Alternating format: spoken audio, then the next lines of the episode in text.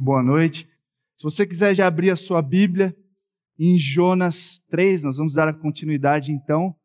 É, nas, nos últimos dois domingos nós vimos Jonas 1 e Jonas 2, e hoje, então, continuação, Jonas capítulo 3. Estava estudando Jonas 3 e fiquei pensando, puxa, acabou de passar a conferência missionária, que baita texto, que baita livro para falar sobre missões. E assim, uh, geralmente as uh, conferências de missões a gente acaba lidando com os mesmos textos, né, daquilo que a gente deveria fazer. E esse texto, né, principalmente, uh, especificamente, olhando para a vida de Jonas, é o que nós não deveríamos fazer. Mas pensando bem, eu acho que eu me identifico muito mais com aquilo que eu não estou fazendo do que com aquilo que eu deveria fazer. Então, um baita livro para missões. E Deus falou comigo né, nesse capítulo 3. E eu espero que eu consiga, pela graça de Deus, transmitir aquilo que eu aprendi. São muitas lições, muita coisa legal, muitas coisas profundas. Com certeza não é um livro para criança. Né? Geralmente nós vemos nas livrarias evangélicas livros ah, para crianças. Jonas eles sempre param no capítulo 2, eles não dão continuidade.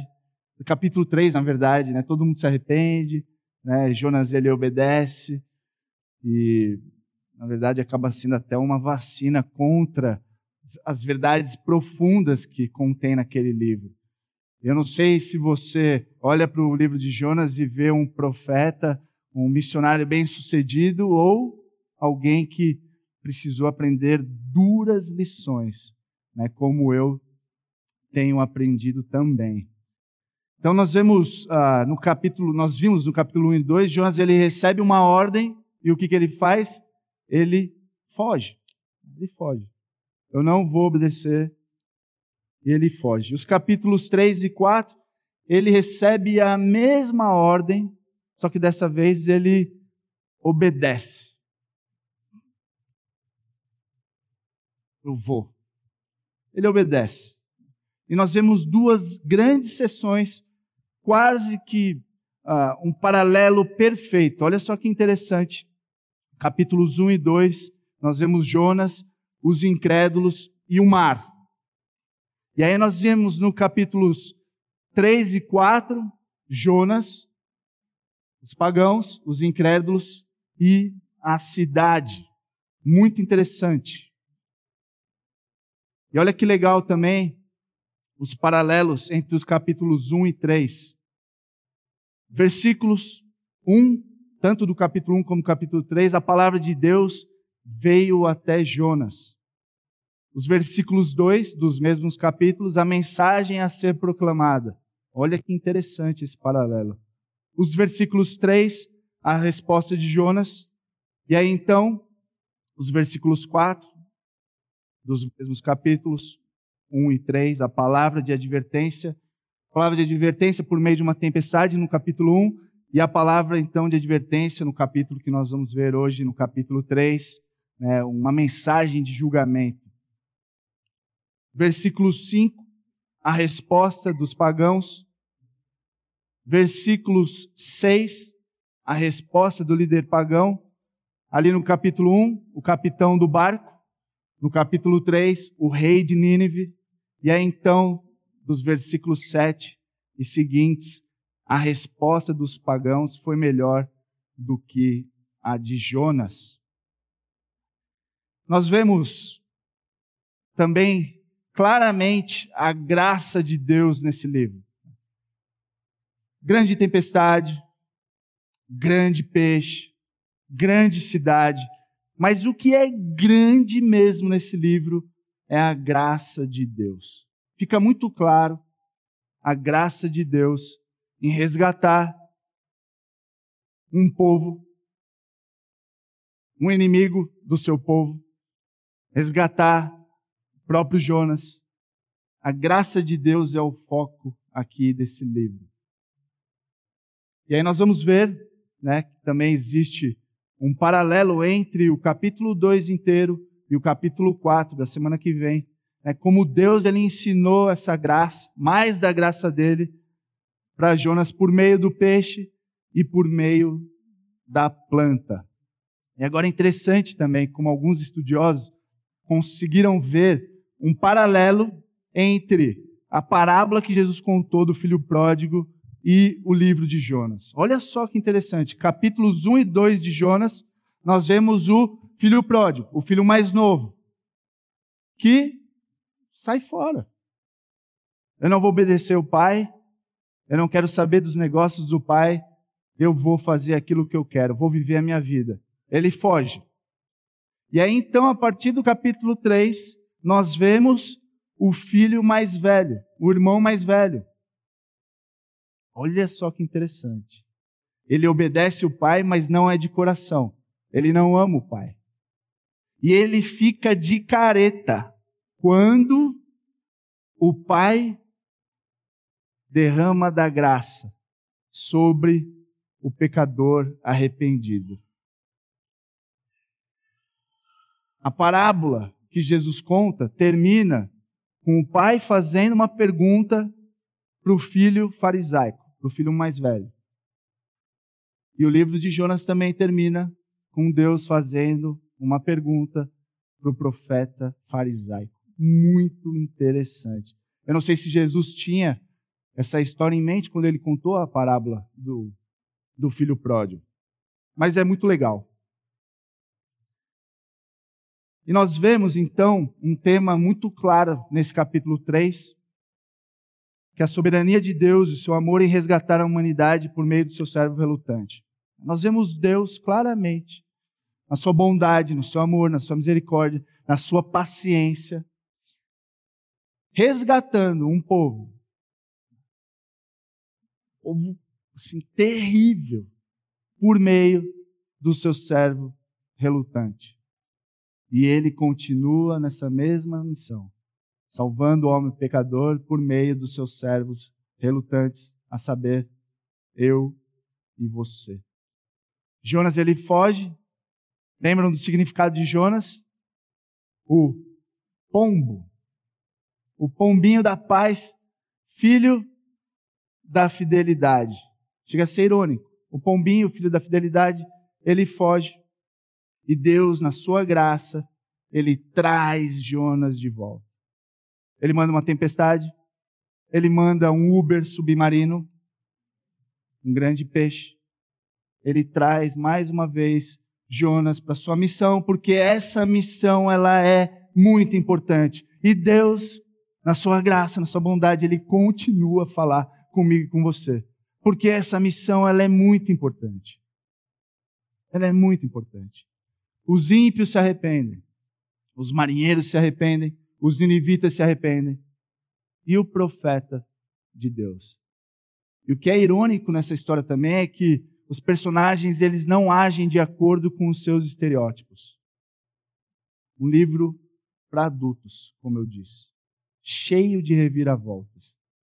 Tem muita coisa. Muito difícil pregar em quatro domingos um livro com tanta implicação com tanta coisa legal. Mas vamos lá, vamos correr. Se você lê esse livro e você acaba Jonas, e você fala assim, meu, que fanfarrão, que hipócrita, que desobediente. Você começa até a ficar com raiva de Jonas no livro. Se você acaba o livro condenando Jonas, é porque Deus ele não fez o trabalho que ele queria fazer no seu coração.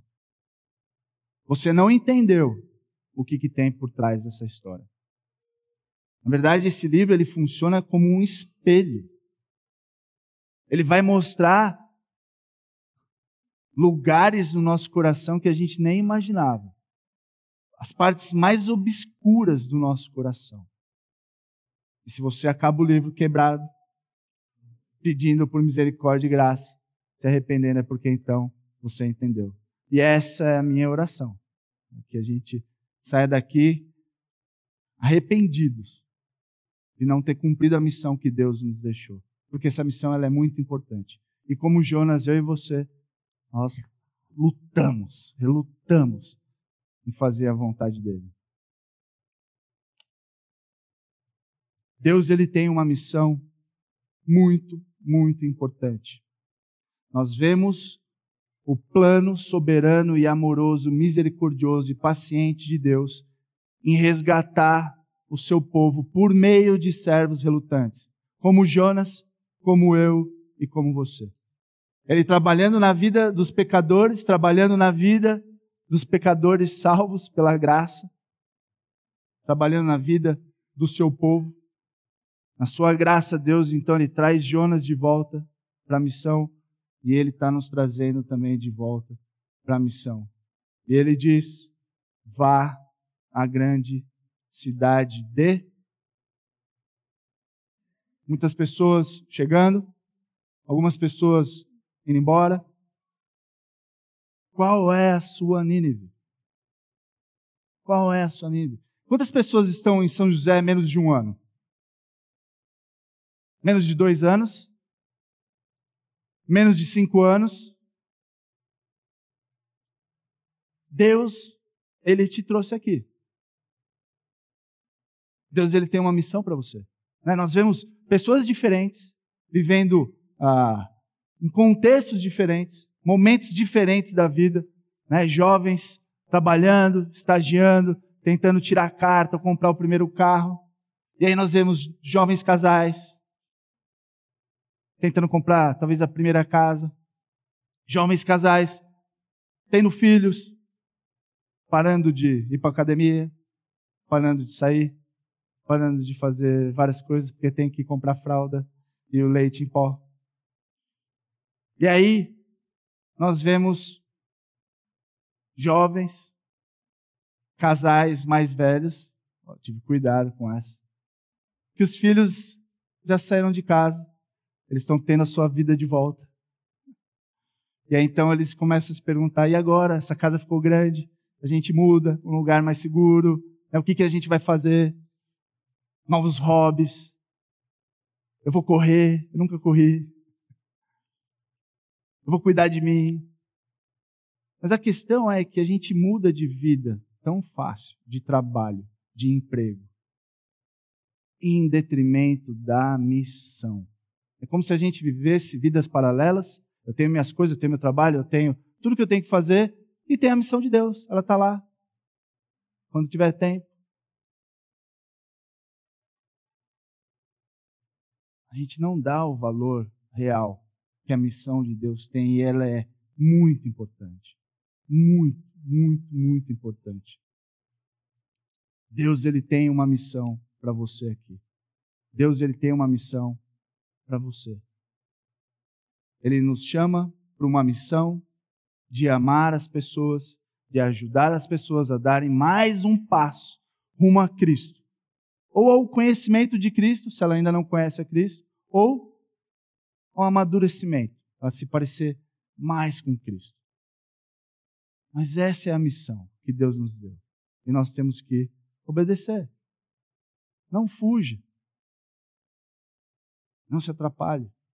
Essa missão é muito importante. Muito, muito importante. E Deus está nos dando mais uma chance. Não desperdice as oportunidades. Quantas oportunidades nós precisamos ter?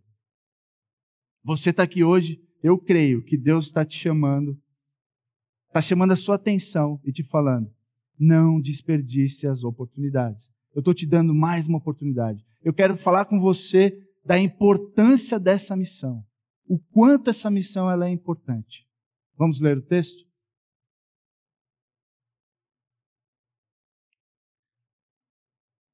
Jonas 3,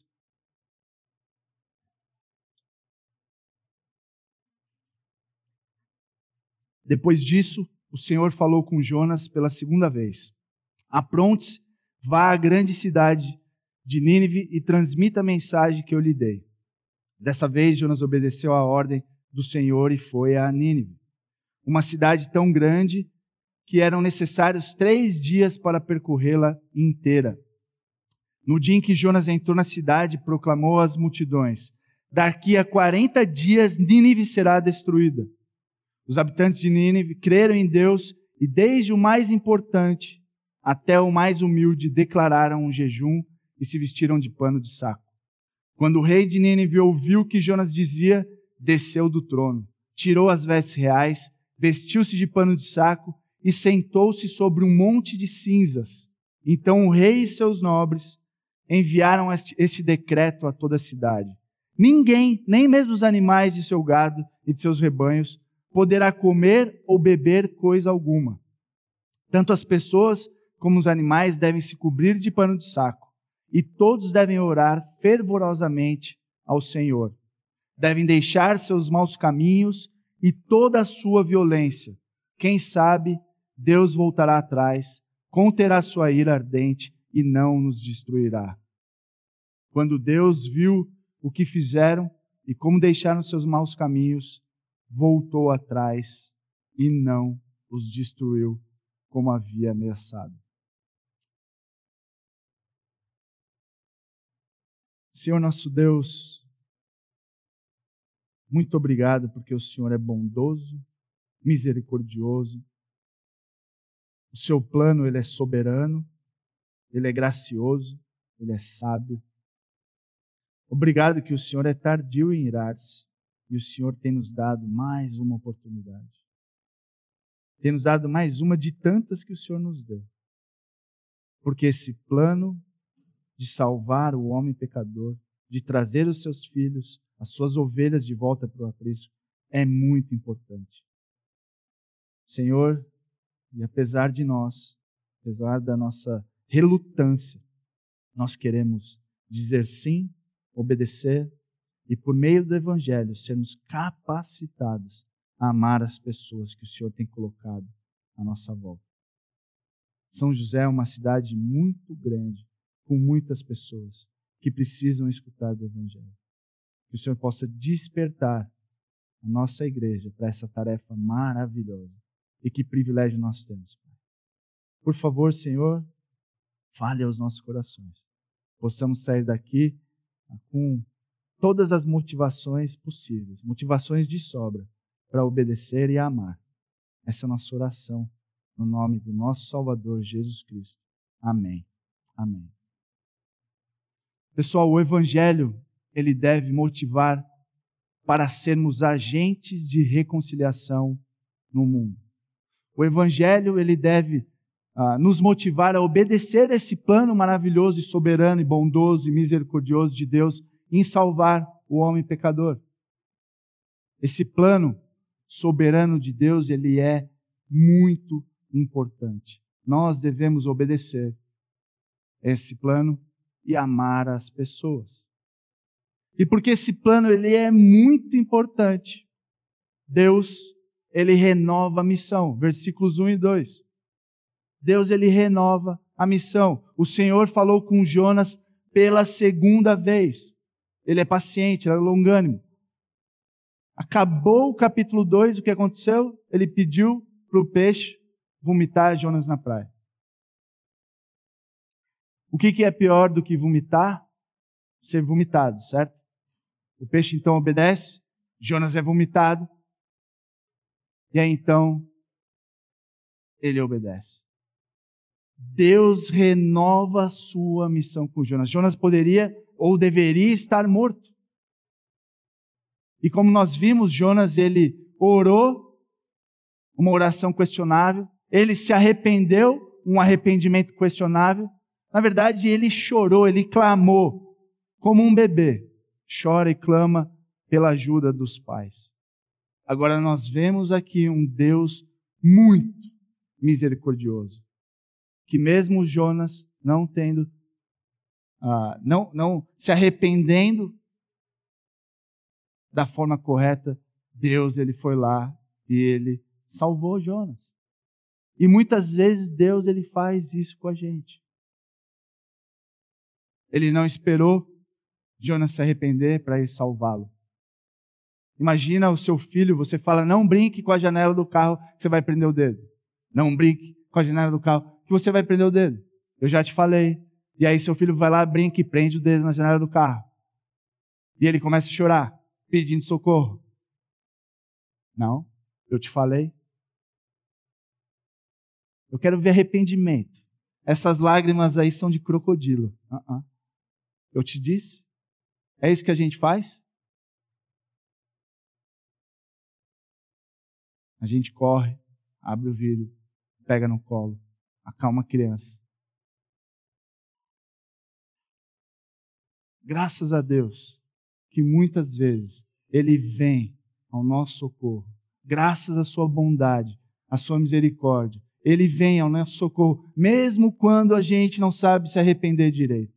Mesmo quando a gente não se arrepende.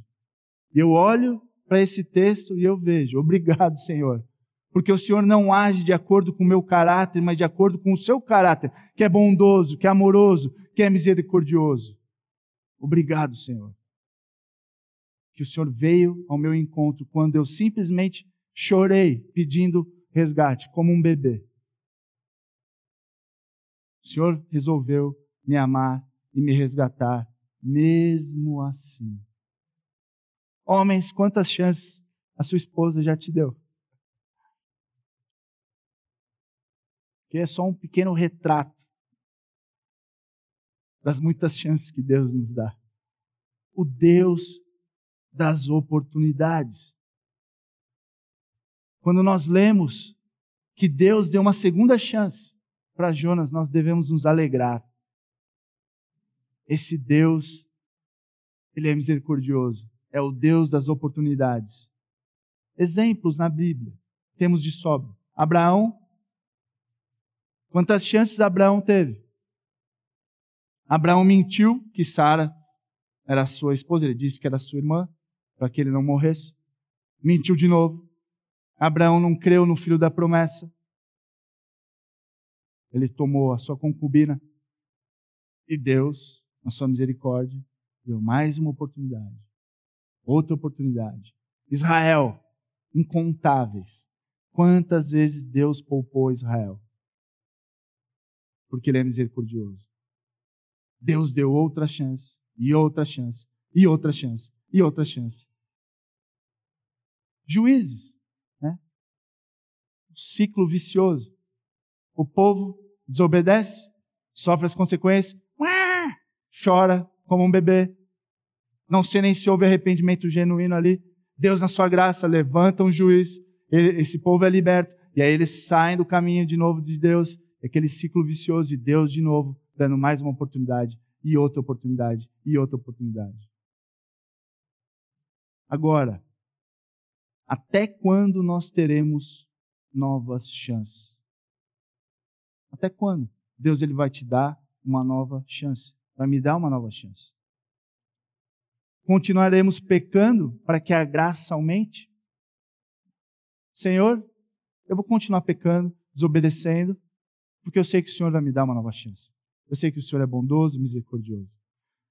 Ou, Senhor, eu vou te dar mais oportunidades de o Senhor mostrar o quanto o Senhor é gracioso e misericordioso. Olha só. Versículo 2. Paulo responde essa pergunta: de maneira nenhuma. Nós, os que morremos para o pecado, como podemos continuar vivendo nele? Mesmo Deus sendo quem Ele é, compassivo, bondoso, tardio em irar-se, existe um tempo onde Deus ele para de dar oportunidades. Ele para de dar outra chance. Mesmo sendo quem Ele é, Ele não é obrigado a nos dar mais uma chance. Seria tentar o Senhor, dizer: Não, eu vou viver, fazer as coisas que eu quero fazer, e Deus é bondoso, Deus é misericordioso. E se Ele está no controle, Ele está no controle, o que, que isso significa? Chega uma hora que Ele para. Ele para. Eu fiquei pensando, quantas vezes eu patinei? Quantas chances o Senhor me deu e eu não aproveitei? Eu fiquei pensando, puxa, onde eu poderia estar se eu não tivesse pisado tanto na bola. Você já pensou nisso? Puxa, onde que eu poderia estar se eu tivesse aproveitado todas as oportunidades que Deus me deu e não tivesse patinando nos meus pecados, caindo vez por vez, vez por vez. Mas ao mesmo tempo eu pensei, eu falei, puxa, Eu estou onde eu estou hoje porque eu aprendi por meio desses perrengues, que na grande maioria das vezes era minha culpa, era porque eu me coloquei lá. Eu aprendi mais de quem eu sou, o potencial desse coração terrível.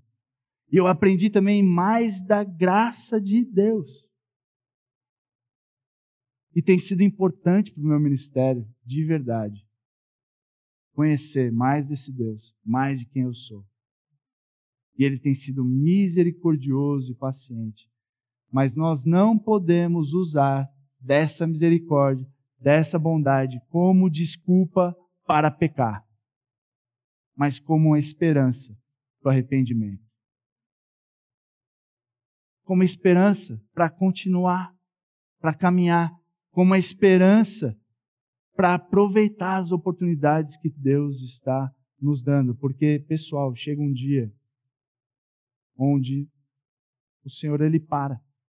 Ele para de dar as oportunidades. Eli e seus filhos, eles tiveram oportunidades, eles não aproveitaram. Chegou um dia que Deus falou: chega. Ananias e Safira. Nós não sabemos quantas oportunidades eles tiveram antes, mas no texto ali fica muito claro que ali foi a última. Agora, Deus ele pode nos dar outra oportunidade, mas não sem consequências. Ele pode nos dar outra oportunidade, mas não para fazer a mesma coisa que a gente zoou anteriormente. Deus ele pode nos dar outra oportunidade, mas vai vir com consequência. Vocês lembram Adão e Eva? Eles tiveram outra oportunidade com consequência. Moisés, Moisés feriu a rocha, ele ficou irado. Deus não o fulminou, não o matou. Ele teve mais uma oportunidade, mas ele não entrou na terra prometida. Mas nós temos que entender, olhando para o nosso texto, que Deus ele pode estar te chamando para fazer a mesma coisa. Ele quer que você volte a fazer a mesma coisa que você falhou anteriormente. A mesma tarefa. Vá à grande cidade de Nínive. Nós vemos Deus trabalhando na vida de Jonas, independente da rebeldia dele. Deus ele continua com a sua missão, porque essa missão ela é muito importante. Ele não entra com o plano B. Jonas, você foi rebelde. Jonas, você vacilou, mas vem aqui, você vai continuar fazendo aquilo que eu te pedi. Esse é um retrato de um Deus gracioso. Ele chama Jonas mais uma vez e Deus ele pode estar te chamando para fazer a mesma tarefa, independente dos seus fracassos anteriores. Por exemplo, você chama seus filhos, seu filho, sua filha, vai para o quarto, papai vai conversar com você. Aí você chega lá, conversa com ele, e aí o seu filho olha e fala: Estamos kits, posso ir embora? Sim. Volte fazer o que eu te pedi. Não, mas já fui disciplinado. Acabou? Sim. Estamos, está tudo certo. Mas você vai ter que voltar e fazer aquela tarefa que você deixou de fazer. Vá arrumar seu quarto. Vá à grande cidade de Nínive. Não desperdice as oportunidades. Deus ele pode estar te chamando fazer a mesma coisa que ele te pediu anteriormente. Vá à grande cidade de Nínive e transmita a mensagem que eu lhe dei. Essa mensagem ela é importante. Qual foi a última vez que você transmitiu a mensagem que Deus lhe confiou? Qual foi a última vez que você transmitiu essa mensagem importante? Esse evangelho que tem poder para salvar o homem pecador. Porque Deus ele não te salvou para você ser um grande profissional. Essa missão ela é muito importante. Qual foi a última vez? Quantos de nós temos fugido e Deus, na sua graça, na sua bondade, tardio em irar-se, tem falado conosco: Vem, eu continuo com o mesmo plano, porque esse plano é importante. Vá e pregue a mensagem que eu lhe dei. Pessoal, isso é muito importante. 2 Coríntios 5,20, agora, portanto, somos embaixadores de Cristo. Deus faz seu apelo por nosso intermédio. Falamos em nome de Cristo quando dizemos: reconciliem-se com Deus. O evangelho ele deve motivar a obediência. Essa missão ela é muito importante. Eu vou falar 40 vezes essa missão é muito importante e se você sair daqui com isso na cabeça, eu vou ficar feliz. Essa missão ela é muito importante. Ela é muito, muito, muito muito importante.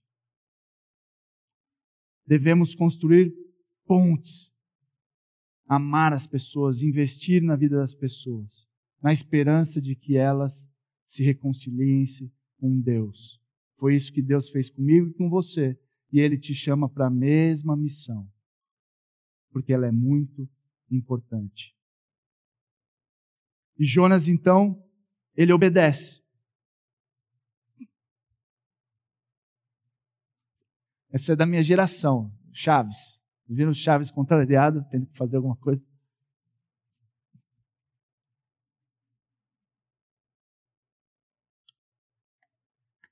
Se quisermos aproveitar as oportunidades que Deus nos dá, precisamos obedecer. Se você quiser aproveitar essa nova chance que Deus está te dando, você precisa obedecer. Jonas, ele obedece, está certo que não é de coração, né? ele vai relutante, mas ele vai. Ele vai à grande cidade de Nínive. Nínive era uma grande cidade, uma cidade grande o quê? Em tamanho importância, provavelmente os dois, mas eu creio que muito mais do que isso, Nínive era uma cidade importante porque havia mais de 120 mil pessoas que não sabiam distinguir a mão da direita da esquerda de fato, uma cidade importante, uma cidade grande, mas uma cidade com uma grande necessidade. Por que, que Deus, Deus chamou Jonas de novo para lá? Deus tem uma missão importante para aquele povo. Deus tem uma missão importante para você também. E aí o que, que ele faz? Ele prega um sermão de cinco palavras. Ele obedece e ele prega um sermão cinco palavras no original, né, na nossa Bíblia provavelmente deve ter seis, seis ou sete, dependendo da tradução. Esse é, um, é, é uma parte muito interessante, muito intrigante. Existe uma grande discussão em cima desse texto. Não é o meu propósito, a gente não vai uh, falar mais sobre isso. Mas muitas pessoas falam assim: não, ele resumiu, na verdade, aqui na palavra é um resumo, ele pregou mais coisas.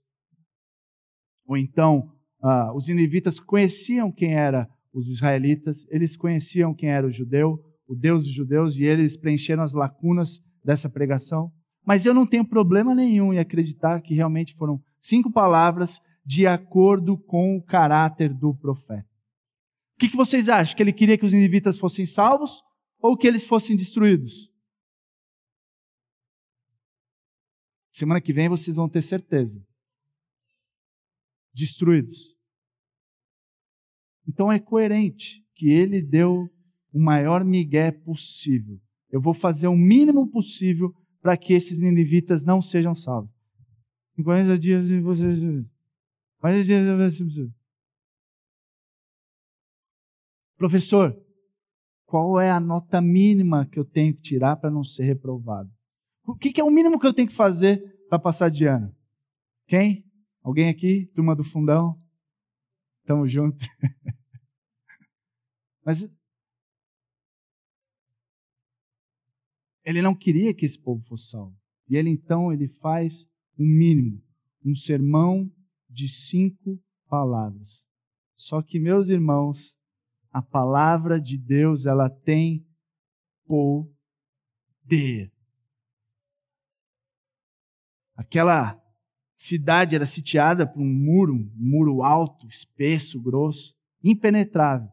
Mas quando a palavra de Deus entrou no coração daqueles ninivitas, já era. Já era. Uma pregação relutante, fazendo o mínimo possível, mas uma salvação grande, porque o poder está em Deus e não no pregador. O poder está na palavra de Deus. E a palavra de Deus ela tem poder. Deus criou todas as coisas no poder da sua palavra. Pensa comigo. Todas as coisas, céu, terra, universo, planetas, tudo, foi criado no poder da sua palavra. Deus ele vai trazer todas as nações no final, nos finais dos tempos. E ele vai destruir, ele vai julgar todas as nações no poder da sua palavra. O que, que Deus não pode fazer no coração do homem pecador? Por meio da sua palavra. Não é o quão eloquente você é, o quão inteligente você é. O poder não está no pregador, mas está na mensagem e em quem ele, ele prega.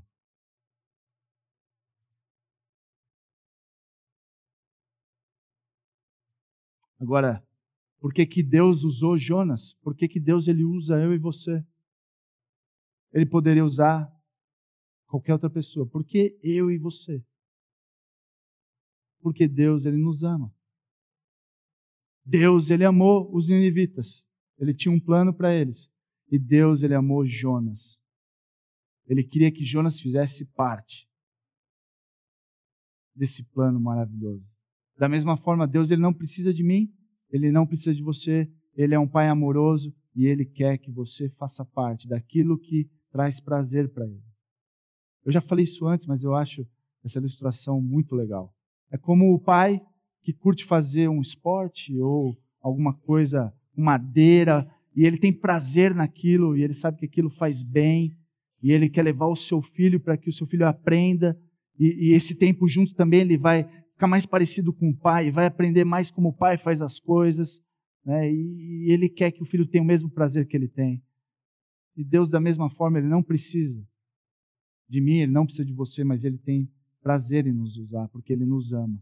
E Ele quer que nós tenhamos o mesmo prazer que Ele tem nesse plano, que é maravilhoso. Maravilhoso. E que tipo de pregação foi aquela? Foi uma pregação de julgamento. Eu fico imaginando os israelitas, né? Vai, Jonas! É agora! Vai cair fogo, destrói aqueles homens terríveis. Agora vocês têm que entender a emoção por trás do profeta.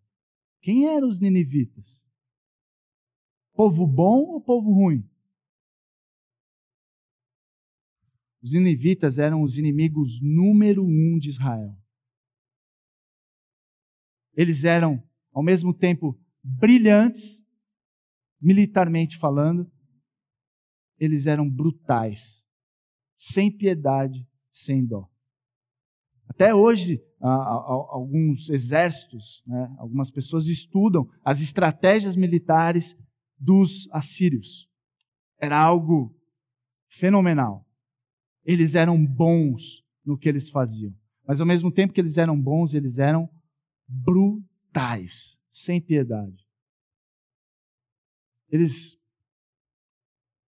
pegavam seus inimigos, empalhavam e colocavam em estacas e colocavam ao redor da cidade, do lado de fora do muro. Imagina a sensação, as emoções de Jonas vendo os seus conterrâneos ali, empalhados e pendurados. A gente já julga Jonas logo de cara, né? Ah, Deus te amou?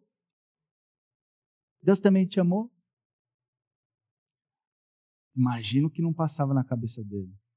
Vai lá, prega para aquele povo. Ah, é? Vamos lá. O Senhor agora vai fazer justiça. Vai cair fogo. Sem uma lágrima no rosto. Faca nos dentes. Eu fico imaginando os israelitas: vamos! É agora! Vai lá e acaba com eles. As pessoas elas têm dificuldade em entender a justiça de Deus. Você já tentou falar sobre a justiça de Deus no seu trabalho, na sua escola, que Deus vai julgar o homem pecador. Você quer não fazer amizades no trabalho, comece a falar sobre um Deus justo. A justiça de Deus, sobre o pecado. Você não vai fazer amigo nenhum. Porque as pessoas só querem saber do Deus que é amor. Se você falar do Jesus que salva, que ama, que cuida, todo mundo quer. Mas quando você fala da justiça, as pessoas ficam doidas.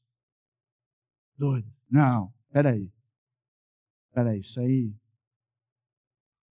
Agora, imagina se Deus não fosse justo.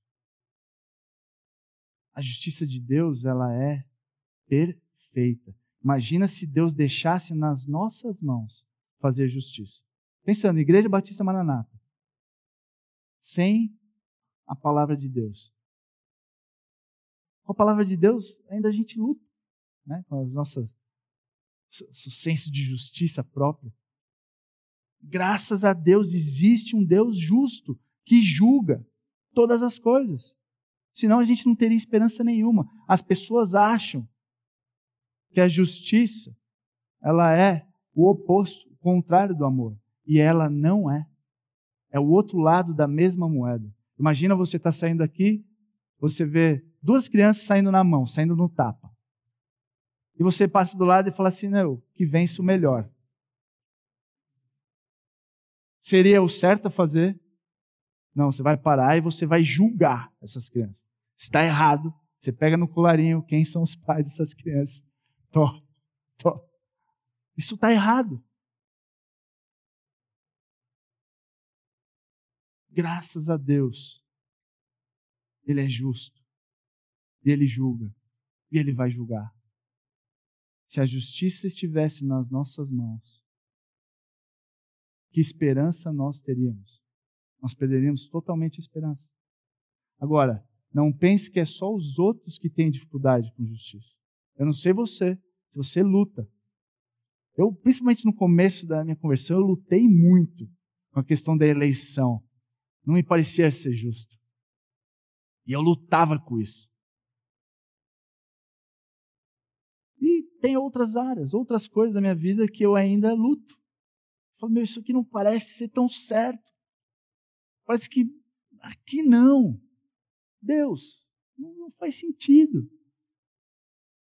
Só que aí que entra a fé, a crença de que existe um Deus justo.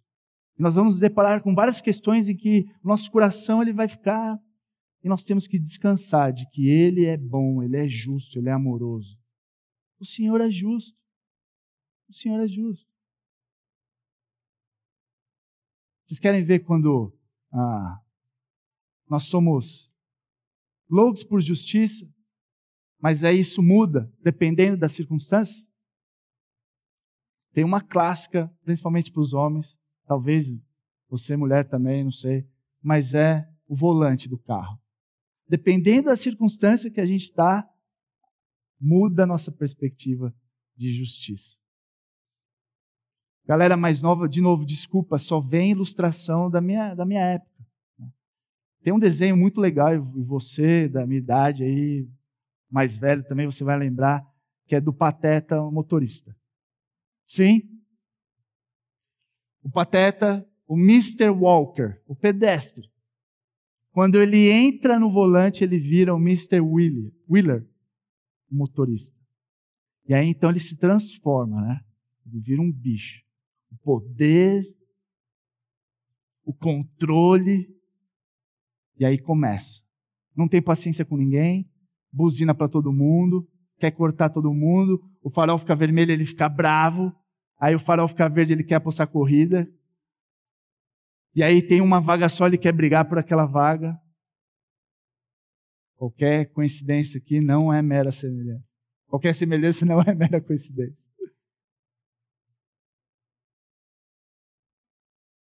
Estou esperando para entrar. Aí vem um carro devagarzinho, você não sabe a velocidade que ele está vindo. Eles falam, ele vai passar. Quando ele passar, eu entro. E aí ele dobra a direita antes. E você, não acredito. vai tirar a carta. Eu parei de querer passar e dar aquela olhada, porque na maioria das vezes é um tiozinho, né? E a gente tem que. Meu, o trânsito em São José é uma benção. De ver, não sei, se você reclama, você tinha que morar um pouco em São Paulo por um tempo, que é tranquilaço. Ninguém usa buzina, eu acho que eu sou a única pessoa que usa buzina no bosque. Ninguém usa. Fantástico. E aí, quando é você que vai entrar e você esquece dar seta, e o camarada, né? Ah, amigão, não faz isso. Não é isso que ele fala. E aí você então já, pô, o cara me julgando. Isso, isso não é amor. Vê como muda? Dependendo da circunstância, a gente muda a nossa perspectiva de justiça. Quando você está errado, pô, pessoal, não, acontece, né? Esqueci de dar seta, sei o quê. Agora, quando o outro te fecha, quando o outro faz alguma coisa, o Mr. Wheeler entra em ação. E só para acabar o desenho, acaba, ele bate o carro, e aí o, o narrador, ele fala, Mr. Wheeler, aprende a lição, né? Espero que da próxima vez você ah, seja mais paciente e seja justo. Aí ele manda o narrador ficar quieto. E tem vezes que eu simplesmente eu vou ter que confiar que Deus ele é justo, que Deus ele é bom, que a minha justiça ela é torta. Deus é o Deus Todo-Poderoso, o Deus Todo-Justo. Quem sou eu? Eu sou pateta no carro. A nossa justiça é torta. Graças a Deus por Jesus Cristo e pela Sua palavra. Porque senão nós estaríamos todos na roubada e a cidade de Nínive é algo gritante, algo extremamente importante para nós. Uma nação inteira vivendo de forma que eles achavam que era a forma certa de viver. E nós vemos o mundo hoje dessa mesma forma. E nós precisamos falar de um Deus que é justo. Deus ele vai julgar todas as pessoas. Nós precisamos pregar sobre aquele que é o único, único justo. E aí então, Jonas ele vai lá, prega de forma relutante, o que acontece? A cidade se arrepende. Vocês acham que o grande milagre do livro é ficar três dias e três noites na, dentro de um peixe? Não é. Imagina mais de 120 mil pessoas se arrependendo. Deus ele fez um grande estrago no coração daqueles homens. O maior avivamento da história. Mais de 120 mil pessoas se arrependendo. Isso aqui é fantástico. É que nem você cair de paraquedas no, no, na Coreia do Norte, começar a pregar e todo mundo se converte. Eu não sei o nome do imperador lá, presidente, não sei. Xi Ping Pong Chong. Ele desce do trono, ele se converte, todo mundo se converte. Imagina fazer parte desse grande avivamento. E Jonas, o que ele mais queria era vazar sair correndo dali. Eles levaram a sério. Agora, como que a gente sabe se o arrependimento ele foi genuíno? É, o Gustavo falou mais sobre arrependimento. Houve uma mudança de atitude. Da menor esfera social até a maior esfera social. Eles levaram a sério dos mais humildes até os mais nobres, todos se arrependeram. Eles creram em Deus e isso foi comprovado pela maneira como eles reagiram. Na Bíblia, o crer é seguido por uma ação. É, versículo 6, essa notícia ela viralizou, chegou até o, o camarada mais poderoso que existia naquela época. O que ele faz? chega o rei né, de Nínive, ele tira o seu manto, se cobre com panos de saco e assenta-se na cinza, simbolizando arrependimento. quebrantamento, tristeza genuína. Esse camarada, ele se humilha. O cara mais poderoso da terra, ele se humilha. Todos tinham que se arrepender. Versículo 7. Versículo 8, inclusive os animais. Isso é muito doido, né? Os animais se arrependeram. Pastor, o meu poodle vai para o céu? se ele se arrepender, sim. E o meu gato? Não, o gato não é de Deus. Não é. Não, nada contra gato. Tem, tem uma, o gato tem uma fama, né? Eu já tive gato. Quem sabe Deus volte atrás e não nos destrua. Todas as pessoas, do menor ao maior em Nínive, se arrependeram. O rei saiu do seu trono, desde o mais importante até o mais humilde. É interessante que alguns historiadores dizem que Deus ele já estava preparando o terreno para a palavra de Deus. É, ele, eles constataram que naquela época Nínive já tinha passado por fome, por um terremoto, teve um eclipse total, invasões, ou seja, eles e um povo supersticioso, eles já estavam atentos, né? O que, que Deus está fazendo, o que, que Deus quer falar. E aí chega então Jonas e prega, né? Um julgamento. Eu não sei, mas quando a gente prega a palavra de Deus, a gente não sabe qual é o contexto que a pessoa está vivendo. Muitas vezes Deus já está preparando o terreno. A pessoa ela já está aberta. Basta uma palavra, duas palavras, cinco palavras. Isso nos anima a pregar o Evangelho. A gente não sabe o que, que Deus está fazendo nos corações das pessoas, preparando o terreno para que a sua palavra, a semente da palavra, encontre solo fértil. Os ninivitas, eles se arrependeram. No original, chuv. Eles deram meia volta. Voltaram. Eles estavam indo para um caminho de morte, um caminho longe de Deus, eles se arrependem dos seus maus caminhos e começam então a caminhar para um caminho de vida para Deus. Eles creram em Deus. A palavra de Deus chegou e bum, um grande avivamento. E nós temos que orar por isso. Orar lá na sua casa, no seu trabalho, Deus, aviva esses corações. Porque quando a palavra de Deus chega, as pessoas se arrependem, as famílias se arrependem, os reis se arrependem, os piores dos pecadores se arrependem. Eu e você nos arrependemos. Nós temos que orar por isso. Agora, qual que é o problema? Nós vivemos numa cultura evangélica. Muito crente. Eu creio. Eu creio em Jesus. Sacha falou hoje de manhã, né? Não sei quantas vezes já anotou ali na Bíblia. Aí você pergunta, a pessoa, não, eu creio. Eu vou na igreja desde pequeno, eu já fui batizado. E a pergunta não é essa. A pergunta é: você se importa com Cristo? Você ama Jesus Cristo? Quando você toma decisões na sua vida, essas decisões elas são à luz da palavra de Deus, elas são à luz do evangelho, elas são à luz do que Deus fez por você. Não, eu, eu creio. E essa pessoa não se importa com o estilo de vida pecaminoso que ela está vivendo. Não, eu creio. E todo o dinheiro que eu ganho e gasto é comigo mesmo. Não, eu creio vivo mal-humorado, amargurado. Não, eu creio em Jesus, mas aqueles ali eu não chego nem perto. O crer é seguido de uma mudança real. Nós lutamos, nós caímos, mas nós prosseguimos em arrependimento e fé naquele que tem poder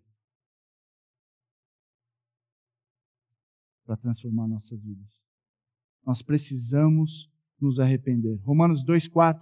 Ou será que você despreza as riquezas da sua bondade, tolerância e paciência, não reconhecendo que a bondade de Deus o leva ao arrependimento? Que Paulo está falando aqui, em outras palavras, é: meu irmão, minha irmã, preste atenção. Não subestime a graça e a bondade e a misericórdia de Deus. Não despreze o que Deus está fazendo meu amigo, minha amiga, meu irmão, minha irmã, preste atenção no que Deus está fazendo na sua vida. Você está aqui, Deus continua falando com você, Deus continua te dando mais uma oportunidade.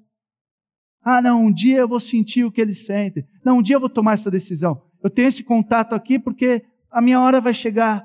Meu irmão, minha irmã, não despreze a bondade de Deus. Se arrependa.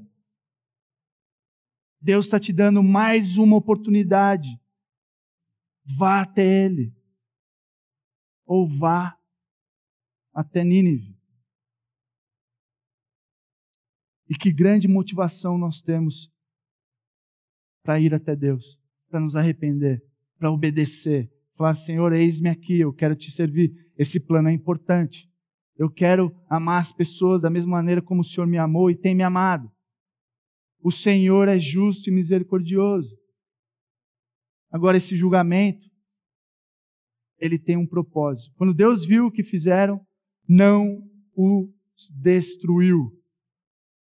O julgamento é uma expressão do amor de Deus. Deus ele julga não para destruir, mas para que as pessoas se arrependam. Deus ele disse que ele julgaria, que ele destruiria, mas esse não era o objetivo dele. O objetivo dele, o propósito dele era que as pessoas se arrependessem. Nós vemos Deus julgando o comportamento de Nínive e o que acontece? Eles se arrependem. Eles encontram graça diante de Deus. E esse é o objetivo de Deus. O julgamento é parte do plano misericordioso de Deus. Deus tem o objetivo de restaurar as pessoas e não as destruir. Deus ele julga não para que você seja destruído, mas para que você se arrependa e seja restaurado. Agora nós precisamos de uma compreensão maior desse plano. Sim, o julgamento de Deus tem um propósito: restaurar as pessoas. Tem um propósito para que nos arrependamos. Sim, Deus ele julga todas as coisas. E Deus ele quer que nós nos arrependamos dos nossos maus caminhos. Deus ele quer que nós voltemos a dar importância para aquilo que é importante para ele. Deus ele quer que a gente volte a cumprir a sua missão, o seu plano, o seu propósito, porque ele é importante. E aí nós chegamos então no capítulo 3, capítulo 3 acaba e o que, que a gente vê? Missão cumprida. Certo? Olha só o currículo de Jonas como profeta. Várias aventuras, tempestade, naufrágio, um grande peixe. Ele não morre, ele vai, prega o evangelho, o maior avivamento da história, todo mundo se arrepende, final feliz. A missão foi um sucesso, mas o profeta ele fracassou. E nós vamos ver semana que vem. O profeta ele fracassou grandemente. Deus ele estava tentando mostrar mais quem Jonas era e mais quem ele era. E isso é importantíssimo para que a gente cumpra o plano de Deus, para que o evangelho cresça cada vez mais nas nossas vidas. Temos noção de quem nós somos.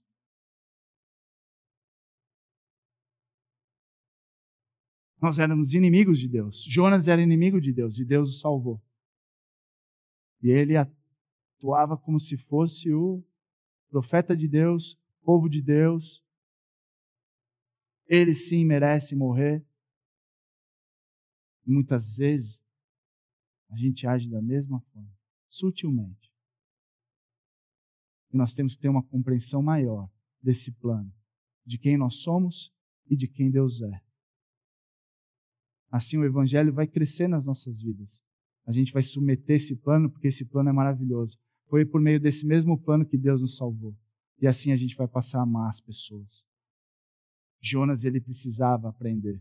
E Deus, na sua graça, continuou a falar com Jonas. Continuou a trazer Jonas para perto. E Deus, na sua graça, ele continua a falar com você. Ele continua a te trazer para perto, porque ele quer mostrar a grande obra que ele fez na sua vida. No Evangelho nós vemos o quão afundados nós estávamos e quão grande salvação por meio desse amor e dessa graça desse Deus grandioso.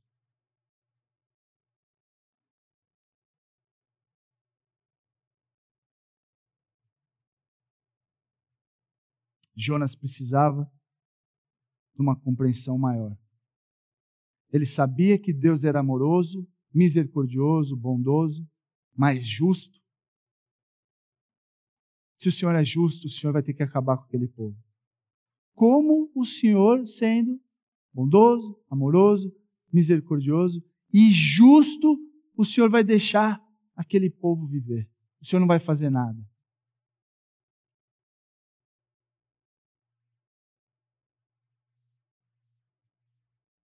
Versículo 6. Quando o rei de Nínive ouviu o que Jonas dizia, desceu do trono, tirou as vestes reais, vestiu-se de pano de saco e sentou-se sobre um monte de cinzas. Agora caiu a casa, certo? Você pensa comigo, você começa a ler: o rei levantou. Ele vai mandar matar todo mundo. O que, que ele faz? Ele se humilha. Ele tira de lado aquilo que lhe dava poder para julgar todas as coisas, para falar o que, é certo e errado aqui no meu reino, no meu império. E ele se humilha. Aqui é a primeira vez no livro em que descer é algo bom. Ele desce do trono. Agora, pensa comigo. Qual é a garantia de que esse rei vai ficar longe do trono? Qual é a garantia que eu e você vamos ficar longe do trono? Qual é a garantia que o próximo rei vai escutar a palavra de Deus e ele vai se arrepender e ele vai continuar servindo a Deus? Qual é a garantia? Qual é o máximo de tempo que você ficou fora dos tronos da sua vida? Qual é o seu recorde de ficar longe dos tronos da sua vida? Nós de queremos definir o que é certo e errado de maneiras que é conveniente para nós. Nós somos tão zoados, tão zoados, nossa justiça é tão torta que nós deveríamos nos arrepender até do nosso arrependimento. Nós somos tão zoados que nem se arrepender direito a gente consegue se arrepender. Deus continuou trabalhando na vida de Jonas. Deus, ele continua trabalhando na minha vida e na sua vida. As semanas passam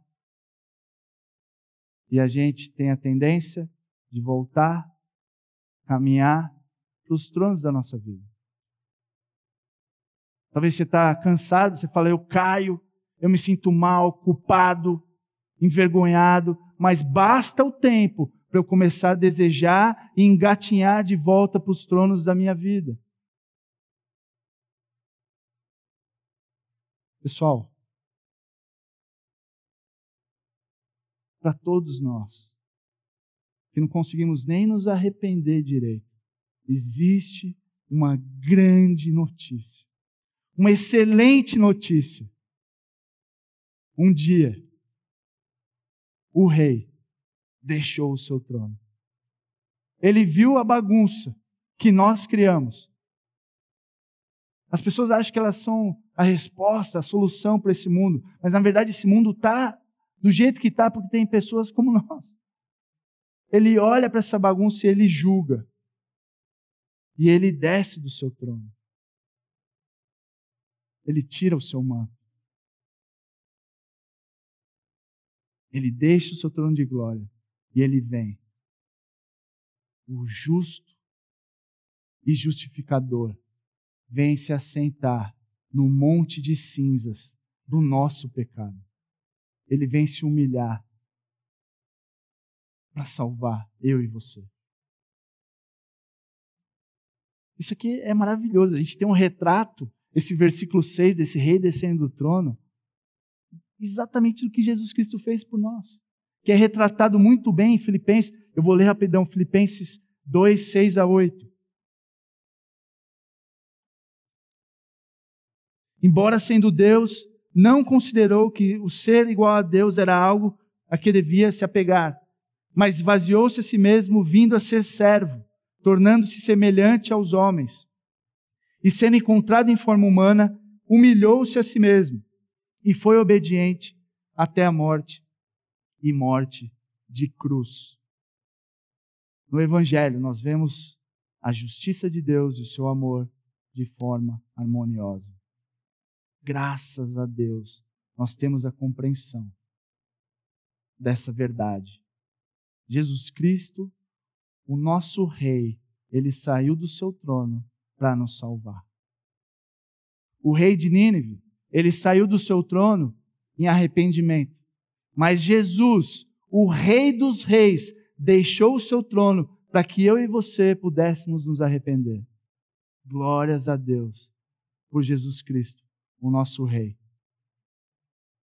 que veio morrer no nosso lugar pelos nossos pecados.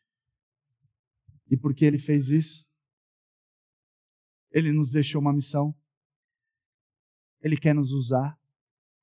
Da mesma forma como ele sofreu para romper com o nosso pecado, ele quer que eu e você. Não é fácil.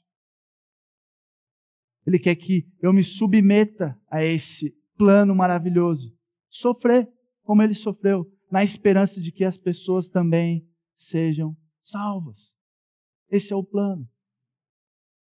E eu só vou conseguir caminhar, eu só vou responder de forma positiva, eu só vou obedecer por amor quando eu entender o que esse rei fez por mim. E foi isso que ele fez por você. Graças a Deus, ele não nos deixa muito tempo assentados nos nossos tronos. Por causa da cruz, onde a justiça de Deus recaiu sobre Jesus, eu tenho a possibilidade de responder positivamente. O Evangelho, ele deve motivar a obediência para sermos agentes de reconciliação no mundo. Na cruz, nós vemos o amor e a justiça de Deus e a graça para continuar firmes na missão. Amém? Deus, eu te louvo, porque o Senhor ainda continua nos dando oportunidades de se servir. Obrigado porque o Senhor é longânimo, o Senhor é tardio em irar-se, o Senhor é compassivo, amoroso, bondoso, e o Senhor tem um plano ainda. E obrigado que o Senhor nos deu o privilégio de fazer parte desse plano nós conseguimos ver claramente a maravilha que é esse plano. Senhor, não queremos ser como Jonas, fugir, mas nós temos motivação de sobra, visto no Evangelho e por meio do poder do Evangelho, para continuar caminhando debaixo da Sua vontade, cumprindo essa missão que o Senhor nos deixou. Pai, queremos amar as pessoas da nossa cidade. Queremos ser pontes, construir pontes para que essas pessoas possam te conhecer. Usa o teu povo, Senhor. Usa a sua igreja, Batista Maranata, para cumprir essa missão maravilhosa. Nós te pedimos, Senhor, nós te louvamos, te agradecemos por tudo que o Senhor tem feito. No nome de Jesus. Amém.